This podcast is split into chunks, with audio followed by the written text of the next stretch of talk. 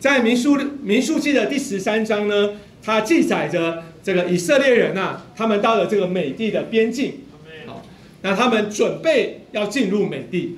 那在进去之前呢，他们就希望能够先差派啊这个探子去窥探一下那个美地的情形。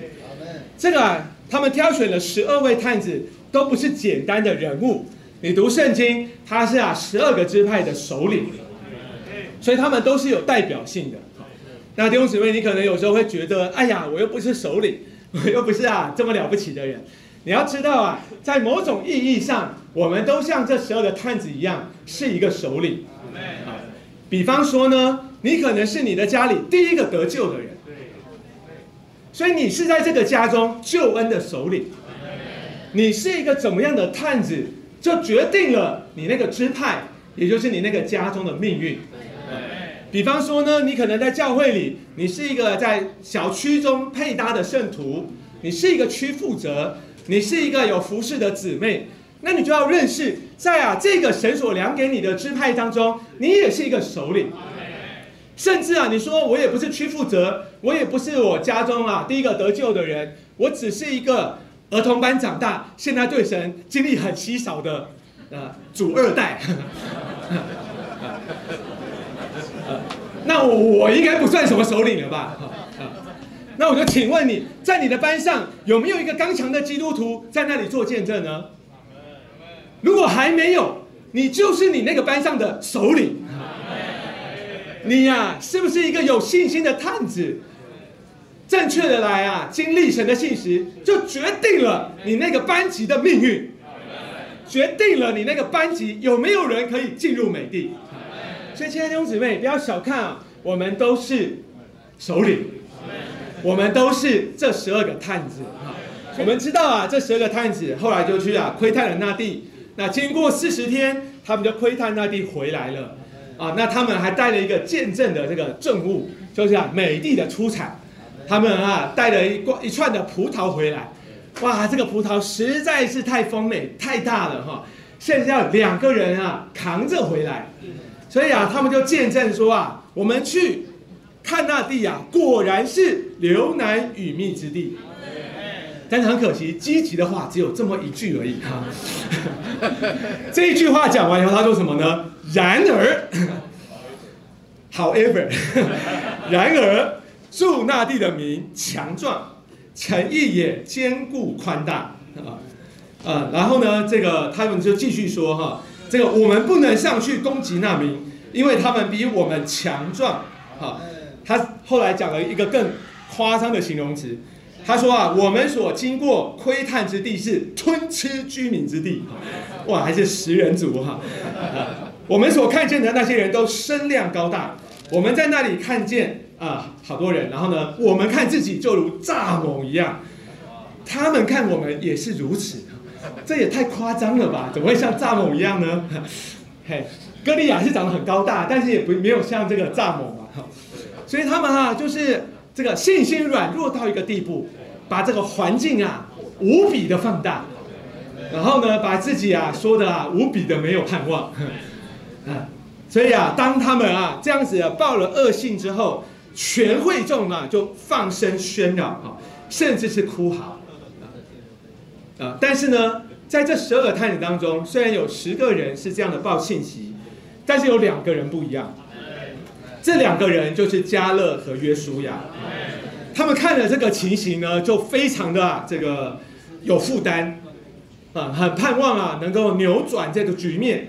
所以啊，他们就到以以色列人啊全会众面前面伏于地哈，然后撕裂衣服，向他们说：我们所经过。窥探之地是极美之地。耶和华若喜悦我们，就必领我们进入那地，把那地赐给我们。那地乃是流奶与蜜之地。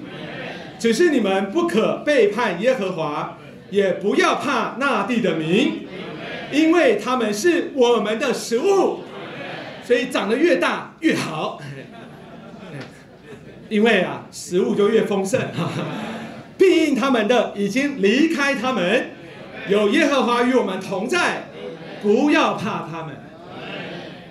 哦，亲爱的弟兄姊妹，你看啊，在这里就分出了两种人了，是不是？就像那个筛子在筛麦子的时候，就筛出了两种人，一种是十个探子，他们凭着眼见失去信心，讲消极的话；另外两个呢，是加勒和约书亚，他们啊看见了同样的事情，但啊，他们除了所看见的之外，他们啊更看一个更重要的，叫做神的应许。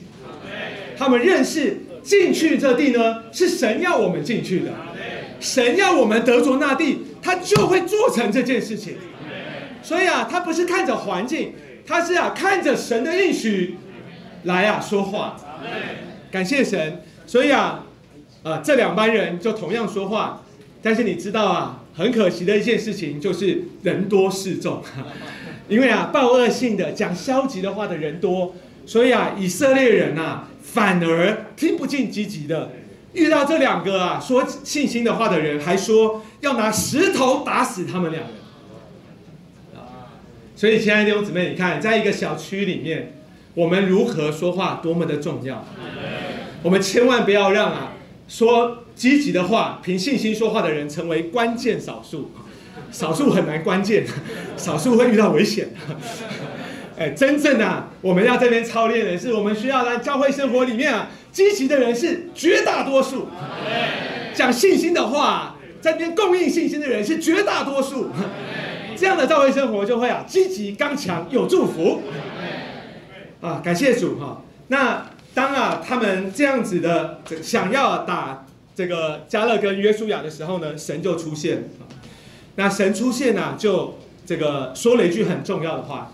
他说啊，这百姓藐视我要到几时呢？他们还不信，要我要到几时呢？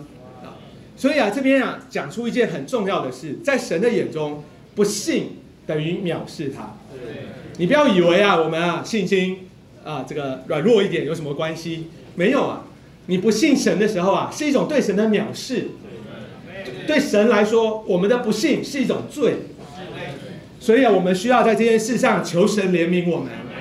我们也需要操练认识他的信实，并抓住他应许的话啊。所以啊，这个神非常的生气哈，他准备要用瘟疫来击杀这些以色列人啊。那这个时候呢，有一个关键的人物出现了，就是第三终点讲到了摩西啊。这个摩西就出来啊，对耶和华有一个非常特别的祷告。他说：“耶和华啊。”你呀，把这些军、这些以色列人从埃及领出来，这个埃及人呢，也把这些事都宣扬出来了，所以这地的人都知道啊，是你把他们从埃及领出来的。如今你若把这百姓给杀了，那你的名声呢，在列国就会被议论，说啊，耶和华因为不能把这些百姓领进他启示要赐给他们之地。因为他做不到，所以就在旷野上把他们杀了。哦，这个祷告真大胆，真是大胆！你敢不敢跟神这样祷告呢？呃，但是摩西啊，这个祷告实在是认识神，因为他认识神的信实，他认识这是神说过的话，神不能违背他说过的话。所以他就接着祷告说：“现在求主大显能力，照你所说过的话，说耶和华不轻易发怒，并有丰盛的慈爱，赦免罪孽和过犯。求你照你的大慈爱，饶恕这百姓的罪孽，好像你从埃及到如今常赦免他们一样。”啊，那接着呢，神就向摩西有个回应，耶和华就说：“我照着你的话，饶恕了他们。”所以啊，摩摩西的祷告是神听的啊，因为摩西的祷告是照着神的信实来祷告的。但是当然，神还是有一个惩治，所以神虽然没有啊立刻用瘟疫击杀他们，但是神也照着他们的话应验给他们。那些觉得啊不能进美地的人，神就照着他们所相信的不让他们进去。那些相信可以进美地的，也就是加勒和约书亚。神也照着他们所信的领他们进去。哦，亲爱的弟兄姊妹，所以你看呐，你认不认识神的应许？你愿不愿意用信心抓住神的信实来生活，决定了我们的命运。